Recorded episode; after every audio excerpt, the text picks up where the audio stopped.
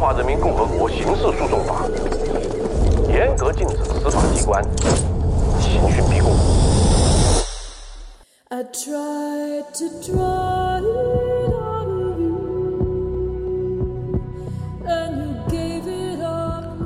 二零零二年的八月，某市公安局刑侦支队三大队的大队长程兵，其带领的三大队在抓捕到发生在本月一起抢劫、强奸致人重伤的犯罪嫌疑人之一王大勇之后，在民警办公室对他进行了审讯。问起他的兄弟王二勇，同时也是本案的另一位犯罪嫌疑人的下落，而在审讯过程当中发生了执法事故，三大队以程兵队长为首被判处有期徒刑八年不等。零九年减刑出狱的程兵，一直到二零一三年，没有人具体的知道在这期间他是怎么度过的，只知道在二零一三年九月的一个下午，他亲手抓到了他追了十一年的凶手王二勇。这是最近上映的电影《三大队》的原型故事。今天我也很荣幸请到了故事的作者深蓝，他曾是一位一线民警，靠着从警这些年的经历，创作了非虚构故事系列《深蓝的故事》。今天我们从电影到故事，再从故事延伸到深蓝的从警经历的感受当中，去聊一聊人的执念和现实的唏嘘。因职业相关性和特殊性，按照要求，深蓝老师的音轨做了特殊化处理。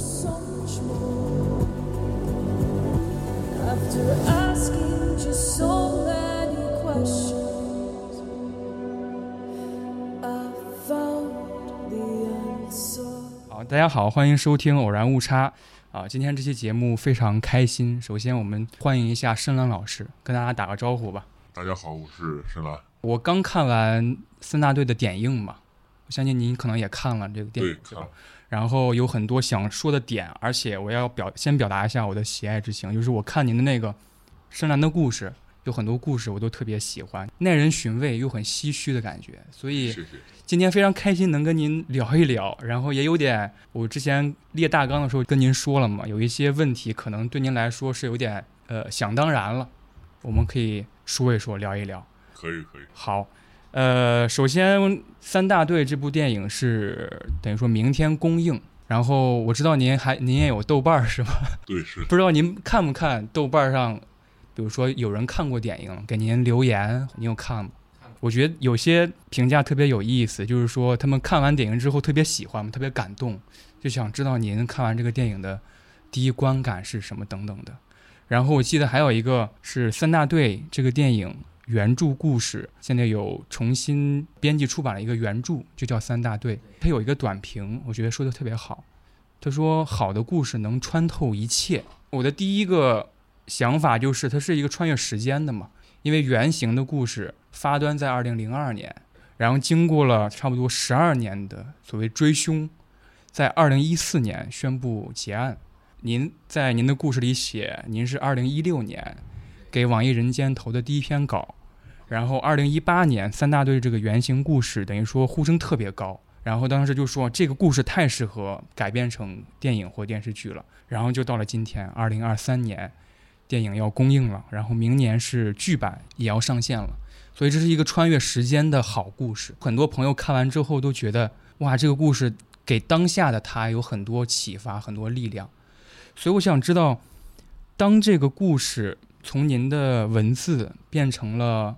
荧幕上一个个角色，我想知道您看完电影之后有什么新鲜的感受吗？我看完电影之后的心情其实很复杂，夹杂着各种情绪吧，开心、激动，感觉自己完成了一件很大的事情，还有很欣慰，终于八千字的文字稿。它变成了一部一百三十二分钟的电影，我相信这对于每一个写作者来说，这都是一件非常骄傲，甚至大多数时候都可遇而不可求的事情。确切的说，是当我走进这个电影院，看到三大队这个片头的时候，当时我就已经非常非常的激动和开心了。嗯，我还记得您在那个三大队那个原著故事的序言里边说。呃，有人之前问过您，影视的追凶和现实生活当中的追凶到底有什么区别？我觉得您的回答给我印象特别深。您当时说的意思大概是，比如说创作者，呃一个编剧或者是一个电影的创作者，他们对于追凶的概念是整个故事的一种一种主题一个类型。可能追凶，他们写完追到凶的那一刻，这个故事也结束了，这个电影也完满了。但现实生活当中，您说追凶，可能对于真正身处其中的人，比如说陈兵队长，追凶只是一个开始，到最后他们有很漫长的经历，包括证据要摆到面前，要把他们关进监狱等等，很长一个系列，就是情感比重实在是太不一样了。我想知道，您看到张译老师演的程兵，一个具象化的人，有哪些情节让您印象很深刻？呃，张译老师是一个非常非常优秀的扮演警察的演员。嗯，我看过他很多警察和军人的角色，带来的感觉也各不相同。《三大队》这个电影里面，张译老师扮演的程兵这个角色，可以说在很大程度上，他帮我重新定义了这个影视剧中的警察的形象吧。因为这个现实中的程兵程队长。我是没有见过他本人的，所有的我们的联系，大部分是我从其他的同事的口中听说的，通电话次数呢也没有几次，所以我不知道他现实中追凶的时候是什么样子的。通过他的表演，他演出的成兵呢，现在几乎就成了我心中。程队长当年追凶时的这个真实的样子。关于电影的很多情节，一会儿我们会慢慢说，因为我故事读了好多遍，您的那个原原版的故事。然后其实电影做了很多的改编，有一些增加一些情节，因为那个故事其实，呃，真正来说十七页不算长，八千多字，八千多字，但是能延长到一百三十分钟的一个故事，它里边加了很多的剧情。而且您刚才说，呃，您对程兵队长的印象。其实您在原著故事里边也写，其实您后来他很多的事迹都是经过多方的考证，可能结合成了一个最有可能的一个版本、一个故事线。所以我觉得张译老师在表演时候也融入自己的理解。我其实先想跟大家稍微简述一下三大队这个故事是发生了什么。程兵呢是市公安局刑侦支队三大队的大队长。二零零二年的八月二十二日，在他管辖的一处居民楼发生了严重的入室抢劫，转化为强奸且致人重伤的案件。经过了 DNA 的比对和呃指纹筛查，锁定了四川籍的一对兄弟王大勇和王二勇，他们之前有盗窃的前科。经过追捕，后来三大队是把王大勇抓到了民警办公室。然后当晚，因为那个当时的案件刑事案件特别恶劣，那天晚上就发生了。首先，事先发生了王大勇是被居民围堵起来，然后对他进行殴打。是被受害人的家属突然回家之后呢，创建了他对试图对这个女性受害者。实施性侵的这个这个现场，这个家属对王大勇二二勇兄弟殴打了他，打了他们。在过程之中呢，王二勇逃脱了。呃，王大勇他受的蛮严重的伤吧。呃，然后在当晚，其实，在那个民警办公室还不是审问室，民警办公室也发生了呃执法事故。对，其实这个又就要说起来，当年这个当年执法程序上的一些漏洞吧。呃，如果像放到现在的话，这个嫌疑人他不管在哪儿受的伤，他如果进入公安机关办案区之前呢，他会接受，他如果他有表皮伤或者他自述自己受受到了殴打的话，他会先对他进行验伤，证明这个伤是在外面受的。但是因为当年没有这方面的这这方面的规定执行的也不到位，或甚至说是没有这方面的规定嘛，所以程队长和他带领的三大队的民警呢，就是没有对他进行验伤。说说实话，当时也没有想到他会伤的那么严重。嗯，对，我记得您在故事里写，这其实是有一点，到最后到现在也没人说得清的一个程度。对，这种事情就是多年过去，当时都因为当时也没有同步录音录像的设备嘛，所以当时就说不清的事情，时隔好多年之后，它更成了一一种一宗悬案了。嗯，其实我觉得看完电影之后，朋友跟我聊说，这个电影最大的感受或者是一个主题就是执念。在电影当中也多次提到，我觉得其实这个情节也可以反映出程兵、程队长和三大队他们都有一个执念，就想快速的非常迅速的解决掉案件，或者是问出王王二勇的线索，所以在当时的办公室发生了相当于也是刑讯逼供的情况。这个地方我我要，我想解释一句啊，为什么他们要呃所谓的上手段嘛，要要要求这个王大勇必须要要向王大勇交代他弟弟王二勇的下落，因为两两兄弟在第一第一次犯案已经造成了严重的后果之后，在已经被当地公安机关追捕通缉的过程之中，仍然犯下第二起案件，嗯说明这两人的社会危害性是很大的。然后在当年那个缺乏这个技术、这个监控啊这方面的条件的情况下，王二勇一天不归案，他就有可能出现新的嫌新的受害人。嗯所以当时也是基于这个方面的考虑吧，公安机关想尽快的从王大勇身上口中得知他弟弟的下落，所以才采取了一些不合法的手段。对，那个年代是以口供，有句话叫口供为天嘛，嫌疑人招供。这是你往下案件往下走的一个前提，他自己都不承认，你又没有其他的技术可以可以佐证的情况下，不是说定不了罪，而是说只是说定罪的难度会非常大，复杂性呢也会非常高。所以当时王大勇死在了现场，就是三大队这个刑侦支队以程兵队长为首，他们就因故意伤害致人死亡罪、渎职罪等，程兵是被判处了有期徒刑八年，在二零零九年的三月份减刑出狱。出狱之后，在全国各地做了很多个职业，一直到二零一三年的九月份，协助公安机关等于说抓获了二零零二年八二案的在逃嫌疑人，就是王二勇。这个事件在二零零四年的时候结案。呃，三大队讲的是这么一个故事啊。其实您刚才说说的有一点，其实也是我认为这个电影里边的一个改编，我认为特别好的一点。电影里面有一个改编是程兵在抓住王大勇之后，在派出所对那个民警说说啊，现在零口供也能定罪吗？这个是在原著故事里边没有描写的，这是电影里边加的一句台词。我觉得这是一个很很不错的一点，就是他给我首先给我一种感觉，就是程兵队长在这将近十二年的追凶的历程当中，他太直了，他就是好像有点只困在了自己一定要抓住、亲手抓住王二勇的这个行动当中了。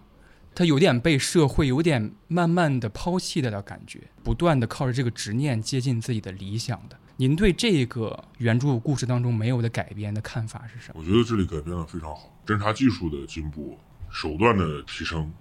说白了，对于警察来说，它只是一种辅助作用。作为一名警察的话，他做好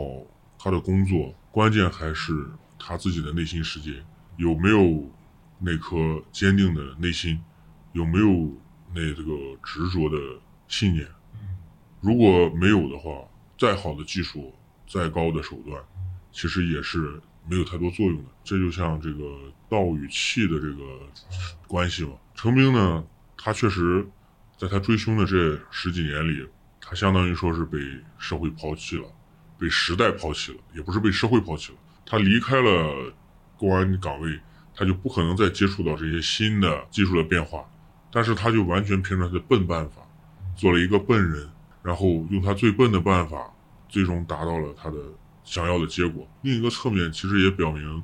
其实人的信念有时候是要更胜一筹的。对我特别同意您说的。我看有一个豆瓣上有灵，他说程兵是一个倔强的好人，对他不是一个好像呃英雄主义的个人。包括零口供这点，我也深有感触，因为我读过您的很多故事嘛。您在故事里边也会描写，包括电影里边开头的时候。程兵让他师傅去比对指纹，说这说这是个细活，是个慢活。然后开头走那个呃演员信息的时候，他师傅一直在办公室里面比对指纹。然后后来还有几句台词提到了说，当时的街道摄像头也不像现在。对我来说，那是一个不是太熟悉的时代，追凶的难度在当时是怎样呈现的？而且您在故事里边也提过。说那时候的公安机关不像现在，街道上的视频监控都少得可怜，也给我们稍稍带一下当时的追凶的困难，现在大家想象不到的那种程度。以前是这样的，以前的民警呢，他们查案子，呃，是一个很慢的活儿。呃，首先案发之后呢，要摸排，大面积的摸排，从受害者他的社会关系开始一点一点的走访。嗯如果现在发生了类似案件呢，警方一般做的第一件事呢就是调监控，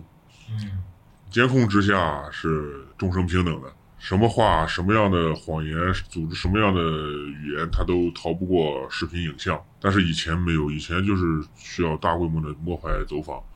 一如果一起一起刑事案件，一个民警他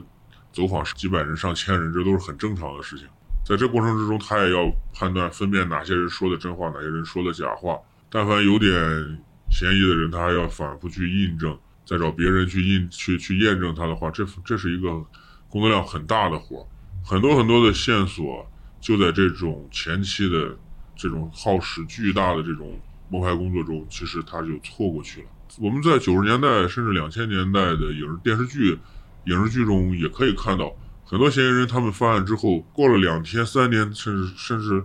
呃甚至甚至甚至一个星期，他们都可以从容的买票离开当地。这就说明那时候的公安的信息是滞后的。等他发现这个人有嫌疑的时候，这人早跑了。嗯但是现在你放到现在，这是几乎几乎不可能发生的事情。嗯，明白。而且在您故事里边也写，包括电影里边也说，就是那个蔡斌，他当时那个台词说，如果他执念要跑，执意要跑，执意要躲，上天再给他一个机会重新开始的话，是不是程兵你也要考虑放下执念，重新开始？我觉得哇，这个其实，在故事当中，您故事当中其实一笔带过的，就是王二勇他也要执意要躲避程兵的追捕。他说，您在故事里边写，他就不喝酒了，改了身份证，再娶妻生子，开始了新的生活。他说，害怕喝酒说漏嘴，然后他害怕用身份证去登记工作，害怕事件暴露。这其实都是一个在用自己的执念对，在行动。其实这是两个有执念的男人。程兵的执念就是走到天涯海角也要抓到二勇，二勇的执念就是我这辈子受再大的委屈，我也不能声张，我也不能被抓住。其实这是两个有执念的人，他们在互相博弈的过程。嗯，我想表达一下，我喜欢这个电影有一个点，就是这个电影最后结束之后，程兵走出了那个派出所，在那个街道里边走嘛。最后一幕不知道您还记得吗？追凶结束的那一天，他走到了一个马路上，就是人行道上，然后那个镜头慢慢拉远，然后很多上班族在那个街道上走，很多车流也穿过，然后声音慢慢变得嘈杂。首先，我当时看完第一感觉的是，原来十二年的追凶结束也不过是普通人的某一天而已。是的，后来我越想越觉得，那成兵已经结束了他半生的使命，是是不是他站在那儿，他也迷茫，一个执念结束了，是不是他某个时刻也不知道自己下一步该怎么样了，就有点好像一个人的某一个存在的意义也一块儿在那个某一个平常的一天就结束了一样。我们可以从另一个角度来看这个看待这个问题，看待这个镜头嘛。英雄归于人海，这是一件非常了不得的事情。执念得到了实现，就像我们的梦想达成了。这个梦想，它只是为了来安慰我们自己，并不是为了获得其他人的认同。当我实现了这个，实现了我的理想，实现了我的执念之后，我对自己有了一个有了一份交代。那我往后的生活，那是安稳的、安逸的，是对自己和对自己所珍重的事情的一种不亏欠。如果他他做这件事情事情是为了外界的某些某些评价、某些想法，其实他压根不需要做这件事的。人生中有更多的外其他人看来更有意义的事情，他可以去做。他之所以选择了去做这追凶这件事情，说明这件事情在他看来是当至少在当下是他认为是最有意义的事情。我不觉得有他会有不知道以后干什么的这种想法。电影当中有一些留白的这种感觉。有一个朋友跟我说，他记得最深的一句台词，竟然是狱中有一个叫红中哥的台词。他是一个死刑犯，在执行死刑的前一天，他说了一句，他说突然觉得啊，自己的一生好像他对程兵说的，好像一个抽屉一样，然后打开里面满满当当的，杂乱无章的，然后突然觉得这个抽屉好像唰的一下就要合上了。我觉得对程兵这个荧幕形象的塑造也有一些侧面的推动作用。程兵在狱中，其实您在故事里边写，他在狱中也许是有听到了一些，比如说王二勇的下落，跟他之前有交集的人听到了一些情报，然后在出狱之后决定踏上自己的追凶的道路。刚才您说您回答的一点让我印象很深，就是他程兵并不是为了什么。我觉得您在呃有一个序言里边说了一个。矛盾电影里边也有一个台词展现嘛，就是他师傅，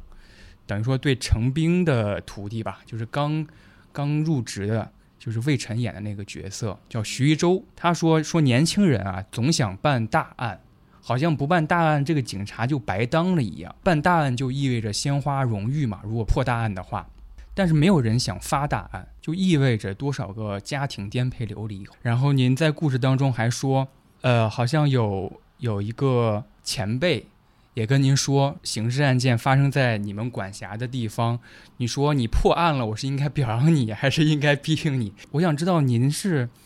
怎么看待办大案和发大案这种矛盾的？是这样的，这个发案和办案，它本身就是一对矛盾，或者说呢，这个警察存在的价值意义呢，它本身也是矛盾的。因为你只有干很多很多的工作，尤其是刑警啊，这里这这这个地方只我们只讲刑侦和禁毒这两个部门吧。本身他在工作中，你做的工作越多，你才可以出更更多的成绩。但是你做的工作多，说明你管的地方不安全、不安生，事情多。只有发了案子，警察去破才能去警察去破案。但是发案子本身就是一件大家都不想的事情。所以在所以就从我自己的工作经历来工作经验来说呢，我觉得这本身就很矛盾的。那以前的时候，领导经常就把压发案这个词挂在嘴边，大家把发案量压下去。但是如果这一真的这一个我的这一个管区里面这一年都一一千案子都没发的话，我到年底我怎么给领我怎么给上级汇报呢？我说我一年什么也没干，我这一年我一个案子都没破，为什么呢？因为我没有案子。那也那很好啊，没有案子。是啊，但是当然当然，这是这是一种很好的，这是一种很好的结果结果吧。本身这个警察他是当，我相信这个社会上，当所有的这个违法犯罪行为都被清除掉的时候呢，可能警察也不需要这也不需要警察这个职业了。我记得在之前在有一篇文章里面，就我就陈述过自己这个观点吧。这个警察这个行业呢，也是一个向死而生的行业，就是它的存在是为了。尽量尽快的让自己消亡。嗯，同等意义的，像医生啊什么的，也都是差不多的，同样同样的吧。就是我们只是为别人处理处突的处理突发事件的。当然，如果说这个世界上没有没有这些这种不好的事情的时候，这个不需要警察了，那警察也就失业了。我记得您在一个应该是短评里边说嘛，说您希望世界上少发生这样的案件。但是希望三大队当中的这种人多一点，对，执着的人多一点的，人多一点。要说起来破大案和发大案这种矛盾，其实我还关注到了一个，也算是一个矛盾吧，就是电影当中的刚才说徐州跟陈兵，其实在原著故事里边是没有这样的描写的。徒弟和师傅是不是也有某种矛盾？因为我看您的故事当中也有很多描写徒弟跟师傅的。徒弟包括徐州也说说，我就是来进三大队的。徒弟都想成为师傅，但是师傅呢，就特别知道徒弟要成为自己，或者是有这样的经验，他需要经历什么，他需要付出什么代价。所以当时那个话，好像我记得那一幕，程兵没有没有说什么，反而是他的师傅接过了他话，说年轻人都想破大案。我还记得您在有一个故事是讲周队的。呃，您是以第一人称我来写的，然后周队是一个性性格特别的，感觉不太好，就是亲近于人的一个人。然后他好像对我，就是您写的第一人称我说，说他根本就不适合办案子，他说性格就不适合。对您发表过这样的一个一个评价，我不知道在您写故事的过程当中，您有这样的思考吗？就是师傅和徒弟这个关系意味着什么？嗯对于这个公安系统警局警警队里面的这个师徒关系呢，它其实是个很微妙的。一是传承，老带新嘛。老人他有的是经验，但是呢，他可能体力啊，接受新事物的能力啊，没有那么强了。但是呢，他在常年的一线执法办案过程之中呢，积攒了大量的经验，而年轻人呢，体力精力很强大，但是呢，他刚刚到这个完全陌生的这个系统之中呢，他了解的东西太少，哪怕有这个入警的培训啊、训练之类的，也只能从宏观上呢去给他一些框架，但具体他真的在微观层面实操的时候呢，他会发现很多自己做不到的地方。这个点儿呢，就需要一个有经验的老民警去把自己的经验传承给新人。就是您在那个我刚才提的那个周队的故事，周队他说嘛，说当时有一个新入职的实习警察叫小徐，在那个故事里边说，周警长一直带着他，当时就是算是他师傅嘛，大小事事无继续的就都教他，然后业务水平一直也在进步。就小徐已经能参与一些大案要案了，但是后来呢，小徐和周警长一起去办理一起涉毒案件，抓捕嫌疑人的时候，那个嫌疑人突然回身给了小徐一刀，导致小徐终身残疾。但是最可恨的地方，捅小徐的那个人是小徐在案发前半个月还在给他的女儿办入学手续。所以周警长当时您说那个传承教育，其实周警长说的那个话有点粗，就是说对待好人有对待好人的办法，对待畜生有对待畜生的办法。就是有些人他就是不适合搞案子。哎呀，我当时读来觉着怎么能这样？而且我觉得关于这一点，好像还有之前我们刚才带过了一个一个值得讨论的点啊，就是执法事故这个这个问题。您在序言里边那个故事的序言里边说了，说其实它就是悬在每个人或者刑警头上的达摩克里斯之剑嘛，就是情理和法理之间。其实对我来说，我们希望执法人员他们嫉恶如仇，心怀纯正的正义。但是我想，这种正义好像又天然的和某种情感有相违背的地方。您在故事里边写，即使程兵他再情绪稳定，抓住王二勇上来也是一记老拳嘛。所以我想知道，在您的经验里边有什么您个人的感受？呃，我早年是就是刚参加工作的时候吧，确实对这个情理和法理啊之间的取舍是有一些拿不准的。嗯但是随着后来这个工作年限的增提高增长吧，还有接触的相关的人员人物和案件的数量增多呢，如果现在问我，我会觉得其实情理和法理呢，它是辩证统一的。嗯就作为一个警察来说，你可以有自己的脾气，可以有自己的这个情感的选择，但是你要所有的你你的选择和你的表达要处在法律的框架之下，就是这一个人他有没有罪，犯没犯法，怎么判，那是法律所说了算的，而不是说是你作为一个执法者去替代法律去做裁判的。公安机关他的案件报给检察系统，检察系统作为公诉人诉到法院，由法院来判，而不是说由警察自己就把这个事情判了。嗯那就是这是一种私刑，这是一种封建法治的，就用这个电电影中那句话吧，这就是这是一种封建法治的遗毒。所以至于现在这个情理和法理呢，作为一个执法者，他更应该有一种比普通老百姓更高的一种控制，呃，控制自己情绪的能力。你手里有着执法的权利，你你就需要让你所有你看不过去的，你看着生气的事情，它的解决的方式要在法律的框架之下走，而不是在你个人的情绪之下走。我记得您说的特别好的一句话，就是因为你个人情绪宣泄了一下，这个执法程序可能就有了瑕疵，别人就是你同队的人、同行的人，他们可能就无法进行下去这个工作了。他们当然也有情绪，也想破案。执法事故，这是这真的就是一柄达摩克里斯之剑。嗯我觉得我们可以说一说电影和原著故事有很多改编嘛，一看就是我看完故事很多遍，就一看就看出来的改编。比如说在那个呃原著故事当中，呃那个被害者是十七岁，然后电影改成了十四岁。原著故事是他被打成重伤，植物人了，但是。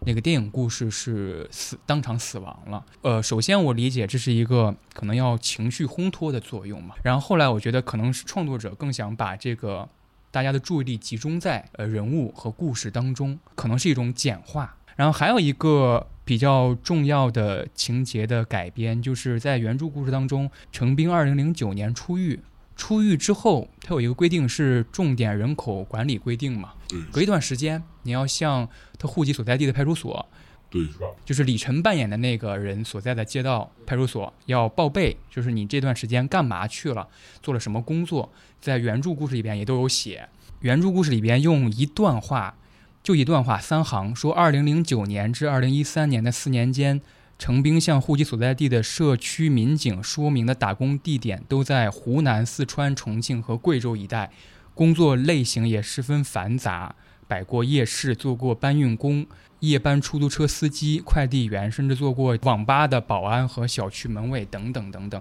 对我来说，是电影改编最大的呃一部。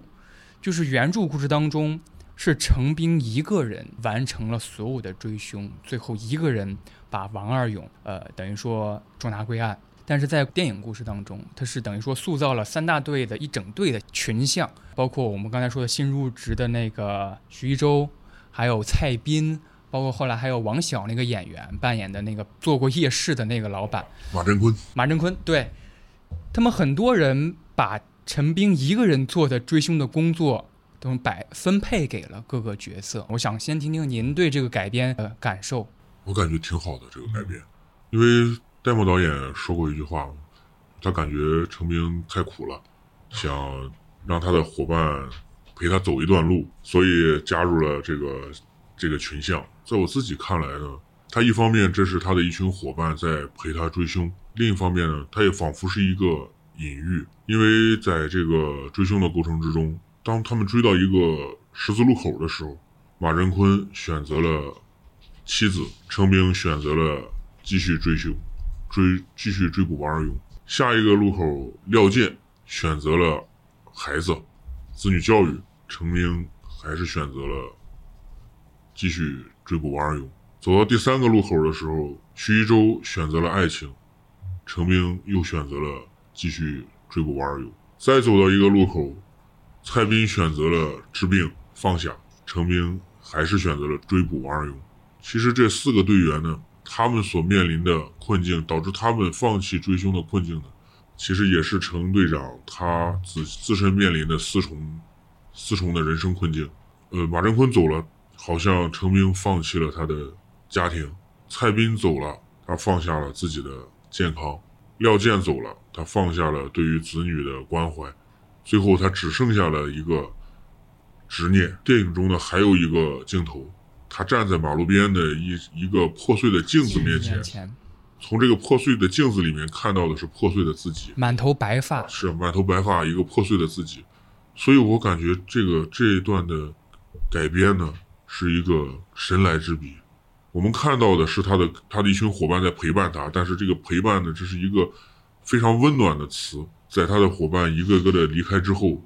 非常直观的让我们看到了程队长他的孤单，为了实现他的执念而放弃的那些世人都有的东西。我不知道您还记得他看完那个破碎的镜子之后，有岁月痕迹的脸，当时是因为阿哲死了。之后那个情节不知道您还记得呢吗？他走到一处公园，他在手机上打了“我追不动了”，然后想要发给发给某个人，但是最终也没有发出去，不知道该发给谁。他的那个联系人页面也就一页多，坐在那个公园不知所措，有点崩溃。其实“我追不动了”这四个字很重要，因为在故事当中没有，就是原著故事当中你没有写程兵有这方面的表达。我觉得这是一个。思考有没有那么一闪念？程兵自己也觉得实在是太累了，而且相似的有一个情节，就是廖健选择回家之后，他是在一个春节，他们是在东北的春节，他走到马路上，他的哭声都被鞭炮声给掩盖过去了。然后一看到春节，我一下想到了您在故事其他故事里边写过那么一句话，说刑警民警最怕的就是春节，春节是他们。期盼又忌惮的日子，您说，因为春节总是过犹不及，其实就是乐极生悲嘛。大家在春节，哎呀，就是好饮宿醉成风，难免会发生一些悲剧。我觉得这个是这个春节它赋予了太多的情绪了，就是这是一个喜喜事儿，这是一个节假日，然后会发生很多悲剧，非常令人唏嘘。那个春节一出来，我就在想，程兵是。如何回顾自己这几年的，所以我追不动了这句话，我觉得这个改编也是很很重要的。就只能单谈电影里吧。电影里我追不动了这几个字呢，我当时看到之后，看到这一幕的时候也非常的受感动。他为什么给人发不出找不到可以收信的人？因为他这件事情没有任何人需要他去负责，他不需要对任何人汇报，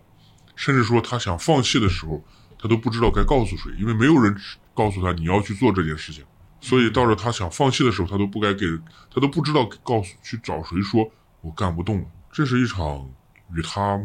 无关的战争，他却为此付出了半生。您在原著故事里也写，他每次向户籍所在地的派出所汇报自己在干，比如说空调的维修工，在干网吧的网管的时候，当时他们不知道，就是他们是他们还说说你一个大专生，一看点儿怎么总往那些不欠发达地区跑，不去北上广，他们不知道他一直在干什么。他们以为你早就已经放下了，确实像您说的，这是一个他自己的战争。而且我觉得，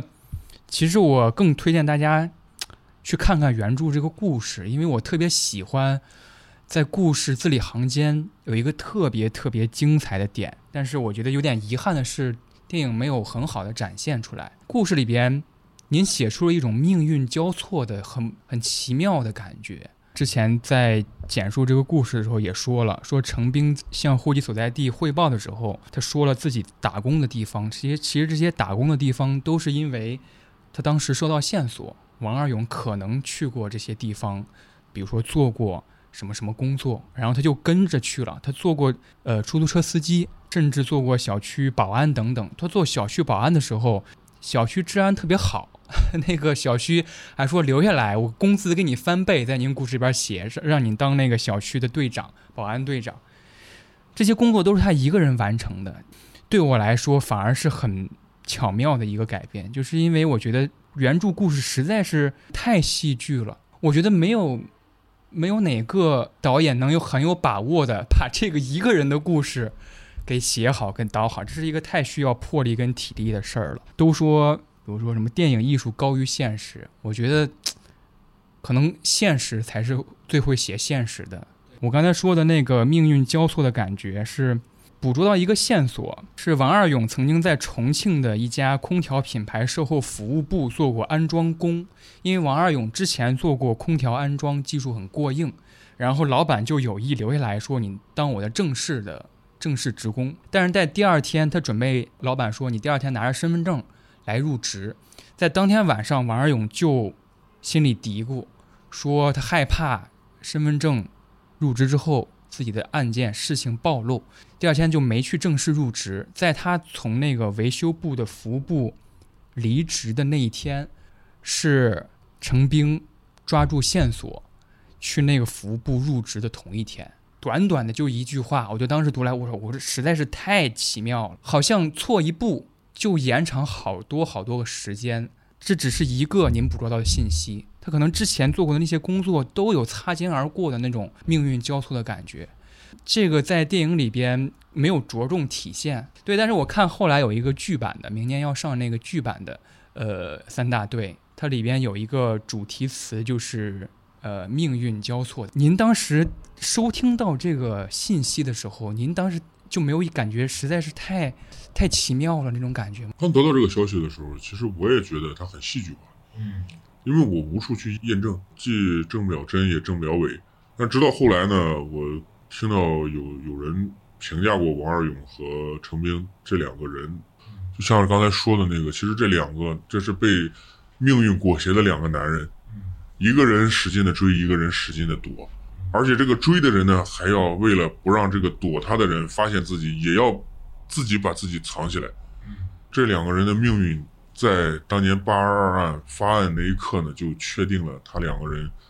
要不断的会有交集，产生各种各种各样的关系。所以在这个过程之中，有再多的巧合，再多的戏剧性也不为过。就相当于他们。都是在做戏，而且这又回到了我们最开始评价两个人的时候，就是那个执念嘛。每一个好故事都有一个执念。我读您其他故事也是这么觉得的。比如说，您有一个故事是写一个老辅警，在故事里边叫大家都叫他杨大队，因为他不是正式的警察，他一直做辅警，做了几十年的辅警。但是这个每次要辅警转正的时候，这个机会总是阴差阳错。比如说这次他条件有一条没满足，但是到第二年满足了之后，又发现了政策改了，可能卡年龄了，年龄又不满足了，等等等等，他就一直做辅警。您当时在那个故事里边写，有人把警察看作一份职业，有人把警察看作一份事业，但对于这个做了几十年辅警都没有从辅警转正的杨大队来说，警察可能是一个梦想。他一直有这么一个执念，然后他后来，您那个故事美好的一点就是，他的儿子可能耳濡目染了对父亲的那种执念，他开始上警校，然后开始做从一个实习警开始做起。比如说您写，呃，一个父亲想让儿子上名牌大学，花了二十万买了一个假的通知书。他当时越陷越深，您有您就在故事当中有一个思考，说这怎么可能没有觉察到这是一个骗局呢？沉没成本嘛，这就是。就是沉没成本嘛？有时候受受骗的人，他往往就是因为一个沉没成本。嗯如果说我一分钱没被骗，那你这个事情我可信可不信。当我被骗了一千块钱的时候，我就试图着去相信这个。当我被骗了一万两万的时候，那谁说我被骗了，我跟谁急？因为我我不想让别人告诉我，打破我自己给自己勾勒的幻梦，那就是一个沉没成本。嗯嗯，这其实也是一种执。对，所以电影当中说放下我执嘛，蔡斌说的放下我执，我不知道您是如何理解的。可以说执念在这个电影当中的成兵形象，它不是一个贬义词，执念是我们无限接近我们所要追求的理想的最重要的一个驱动力。但是执念在某些人身上的体现，比如说您刚才说的那个沉没成本，或者是有一个您还写赌徒。赌徒人间那个系列嘛，呃，为什么会越赌越大？有些人觉得刚开始是一百五百，他觉得自己有自制力嘛，呃，输了小钱不算输大钱。你输惯了小钱，最开始觉得自己是输了，但是后来你输惯了五万两万，你输一次一百块钱，就觉得哇，我没亏，是吧？甚至觉得我赚了，我今天本来该输一万的，我现在只输了一百，我还赚了九千九呢。对，赚了九千九，这也是一种好像自己执迷不悟了。对对，您是如何看待执或者我执这件事儿的？事情都有两面性嘛。嗯，这个我执执念也是个双刃剑。你对于对于有意义的事情，对于好的事情那个执念，那叫坚持。嗯那如果对于一些罪恶的事情，对于错的事情的，那就叫死不悔改。所以这个事情，它就是需要一个一个人用自己的价值观，整个一个社会用这个社会的价值观去裁判，这究竟是一个该我执的事情，还是一个该放下的事情。就是我在读您的故事当中的时候，有一种很深切的感受。我们最开始说的“零口供也能定罪”这句台词背后，它暗含的一种逻辑，我在您的故事当中也读到了这种大历史、大时代和小人物之间的摩擦那种感觉。我刚才说的那个杨大队，他的辅警做得非常优秀。本来是一个辅警，您说其实有些场合或者有些大案要案，他不应该辅警参与的，但是因为他太有经验了，太有经历了，他就总是在这些大案要案当中也是排头兵。您写这个，呃，是一个您可以说他总是郁郁不得志、无法转正的那么一个时代背景和小人物之间的摩擦。其实您有一个故事，我觉得写的特别特别好，就是讲就是下岗工人的一个故事，一九九六年左右的发生的一个故事。那个那个故事名字我不太记得了，好像是说，呃，我我现在的工作是铁饭碗，我怎么能走呢？铁饭碗为啥要打工？对，就是这么一个故事，写的也是一个 我职的人，也，是一个小人物，可以说是勤勤恳恳做自己本职工作的。最开始是这样的这么一个人，但是经历了时代的下岗潮之后，能有一个一句话是写，呃，两千多人的大厂，三十多年的历史，包括各种周边的配套设施，我觉得不知道您看过那个去年的《漫长的季节》吗？对对对，我很喜欢那个剧，写的也是这么一个事儿，就下岗潮之后，国家政策改变了，一年之内说变就变，说垮就垮了。但是那个人好像还留存在过去的自己的时代当中。这是一个大人物呃小人物和大时代之间的摩擦。我不知道您是写了这么多故事，您是如何看待这种摩擦的？这个时代的每一个每一粒沙压到具体的个人身上，它都是一座山。嗯在大在大的层面上，个人还是要跟上时代的。但是呢，跟上时代和与和随波逐流，这是两个概念。嗯那些涉及到价值观、涉及到对于对与错的评判的观点上的人，还是要坚守住自己。对您说的这个坚守，呃，我觉得之前有一个您说适应时这个时代，其实漫长的季节里边有一句话就是向前走，别回头嘛。对，就是你真的要重新开始。回头看看可以，但不要转身往回走，那那就是问题了。对，有一个歌词写的是不要抱着愤怒的回头看。对，只要走过的路都是自己的经历。嗯，读您的故事，很多故事我都有那种想法，说，哎呀，这个故事我真的很期待它变成另外一种媒介，就变成电影和电视剧。因为我我初高中的时候，我就是每天放了学都中午也回家嘛。我跟我爸妈特别喜欢看《今日说法》，就是中午十二点十五分吧左右开始，到十二点四十五左右讲一个案件。当时我特别喜欢看那个就是抓毒贩的那些事儿。您当时也写了很多，就是毒贩和刑警之间的故事，就是有一个最大的感受，就是为什么我们知道啊，吸毒者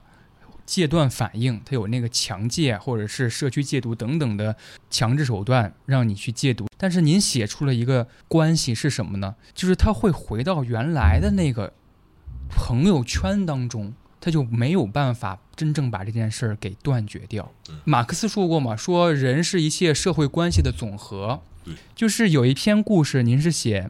他爸爸是吸毒者，也是一个毒贩，以贩养吸，然后他在那个本市就特别深的那个关系嘛。但他儿子也开始吸毒了。当他儿子开始吸毒，走上不归路的时候，就是他爸爸突然做出做出了一个决定。说要跟本市的所有的线，就是这些人脉线条决裂，就是把所有人供出来，供给警察，等于等于说给自己自断后路，来保证自己的儿子这个城市内没有任何的人脉和关系能够支撑他继续吸毒。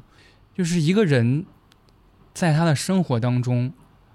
他不是好像呃独来独往的，他有太多的错综复杂的关系，就侧面觉得。成兵自己走上追凶的道路是多么决绝的选择。所以说，这个执念，他得看这个执念是为了谁。如果这个执念是为了正面的结果，为了正义，为了其他人的利益，这个执念是值得坚守的。那如果这个执念是为了个人的享受，为了个人的得失，那这种执念的话，那我们往往是是是需要去客观的看待的。同样，就像是。您刚才说到的那个那个下岗职工那个，他就要坚守着他的铁饭碗，他认为自己这个工作就是比别人高人一等，尝试开展新的生活。说白了，他就是想过一种一劳永逸的人。我进入了这个这个系统了，那我以后吃喝拉撒我都要让这个让让这个体制去支撑我。说白了，他为他是为了一个个人利益，他在跟国家较劲，跟跟大时代较劲。但是三大队的陈队长，他是为了。别人的利益，为了一个社会的公允，他坚持着他的执念，所以执念他是要客要客观要客观辩证的去看待这个执念。吸毒者他这不是执念，吸毒他他毒品伤害的是人的中枢神经，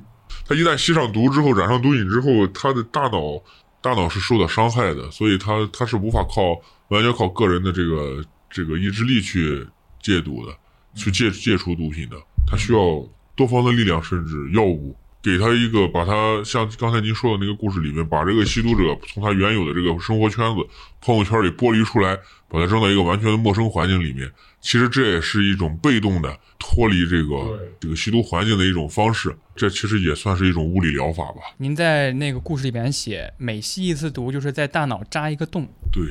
吸多了，这个洞越。越累越多，越变越大，你根本就回复不了。对，人就疯了。因为我说我很喜欢看那个刑警和就是抓毒贩的那个故事，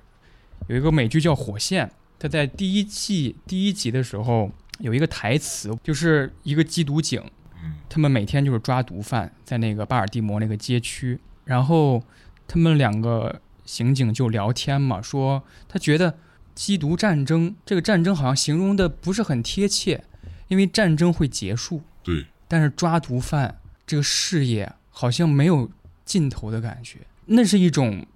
有点听起来有点悲哀的唏嘘，但是我不知道真实情况是什么，或者您对这句话的看法是什么？这个吸毒者、毒吸毒者、毒贩和警察之间的关系呢，我们从所有的现在的这种禁毒电影里、影视剧里、书里都可以看到，而且他们的关系呢，大多千篇一律。吸毒者找毒贩买毒品，警察抓到吸毒者，通过吸毒者抓到毒贩，或者通过毒贩抓到吸毒者，这就是一个猫鼠游戏。就正是因为火线那个电那个电视剧里面说的那个毒品战争不是战争，因为战争终会结束，但是毒品不会结束，毒品战争无法结束。正是因为这个毒品战争的残酷性，所以我们国家是以禁毒为重点，就是我们不让人染上毒品，我们不让毒品流入社会。那这样的话，我们就就省掉了后面我们再去扫毒、再去抓毒贩、再去找人、再去让人戒毒这个过程。确实，戒毒是个难度非常大的，而且他是个医生，叫一日吸毒，终身戒毒。对，您说有毒瘾，不是毒瘾，是心瘾，对，一辈子背上这个心瘾。海洛因的瘾是药物，是化学性的药瘾。后来的冰毒，它是一种心理，心理作用。它是至于现在的毒品，它往往就是心理作用和身体作用都双方都存在。你无论哪一点你接触它接触不掉的话，它都会导致复吸。所以，与其说是事后再去打禁毒战、毒品战争，不如说是就我们就在源头里把这个把这个毒品流入社会的这种情这种情况守住。呃，很很开心，也也很受用，跟您聊这么多。就是我最后想问您的是，您在一些序言里边也写了，说您是最开始从学生做了警察，就是抱有一些最开始的想法。做了警察之后，可能经历了几年之后，发现好像有些事儿不是您想的那样。我想知道哪些事儿您在做警察的时候看得更清楚了，以及您后来又从警察离开了嘛？去重新做回了学生，那又又是哪些好像哪些问题让您必须要再做回学生想明白？我记得您在那个杨大队就是辅警那个故事里边写写，好像杨大队对您对您说说有些人想当警察还当不上的，你还做回学生了，所以我想知道在身份的转变当中，您有什么感受？这个问题确实挺抽象的，我一下也不知道该怎么回答。如果假如您具体问我一件某一件事情啊，我还好想，但是这个问题我有很多话想说，但又一下不知道该从何说起。嗯就这么说吧，这两次身份的变化呢，从学生变为警察，当了警察，因为我没有中途我没有参加其他工作，所以对于这个社会的理解呢是比较浅显、比较直观，甚至比较僵硬的。我曾经认为这个社会、这个世界就是非黑即白，中间或许存在一些灰色地带，但这个灰色地带都是不好的，像灰色收入、灰色产业，这都是凡是带了“灰色”这两个字的都是不好的嘛。但是上班之后干了这行业之后呢，发现这个世界好像不是非黑即白的，人都有很多个面，事情也有很多个面。再坏的人他也有好的方面，再好的人他有他也有不堪的一面，就看我们如何应对他们，如何处理这些事情。当我从警察又做回学生，再回到学校继续深造的时候，我又可以有一个整段的时间去回顾我的从警的历程。重新看待我所经历的人和经历的那些事情，或许在在我经历这些事情的当当时，会有很多不解、迷惑、迷茫，甚至愤怒。等我过了很久之后，当我回到校园之后，再去反观我当年的那些经历的那些事情的时候，也会觉得，其实每一个阶段都有每个阶段的认识，这也是我在您故事当中感受到的。其实故事当您故事当中写的人都是生动的，在电影当中反而有点假了。就是这种人怎么能这样？比如说您写那个林锁林锁那个故事，就是因为他女朋友吸毒，后来他朋友告诉他说，能解决你伴侣吸毒的最后的办法，可能就是你去当缉毒警了。然后他真的听了这句话之后，他去做了缉毒警。但是后来结局也很唏嘘，就是他亲眼看到自己就是吸毒没有办法戒断戒掉的他那个伴侣，一步一步走向了更深的深渊。他之前的那个那个阶段里，那个生命里，他可能也不会真正意识到自己之后历程是什么样子的。然后他可能真正做了缉毒警之后，他才真正认识到，我觉得这可能只能是身处当中了。对我觉得这是故事转变为电影更易进入故事当中的一个方式。呃，非常推荐大家读深蓝老师的原著故事，每一本都很精彩，每一个故事都很有意思。然后也再次感谢深蓝老师能跟我聊天，谢谢您，谢谢您，也欢迎大家支持我们的电影，支持这个《深蓝的故事》这书。好，下次再见，好，谢谢，再见。再见。